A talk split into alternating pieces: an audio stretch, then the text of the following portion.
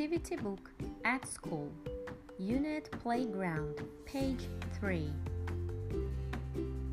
Seesaw, Monkey Bars, Slide, Flower, Toys, Swings, Tree, Bucket.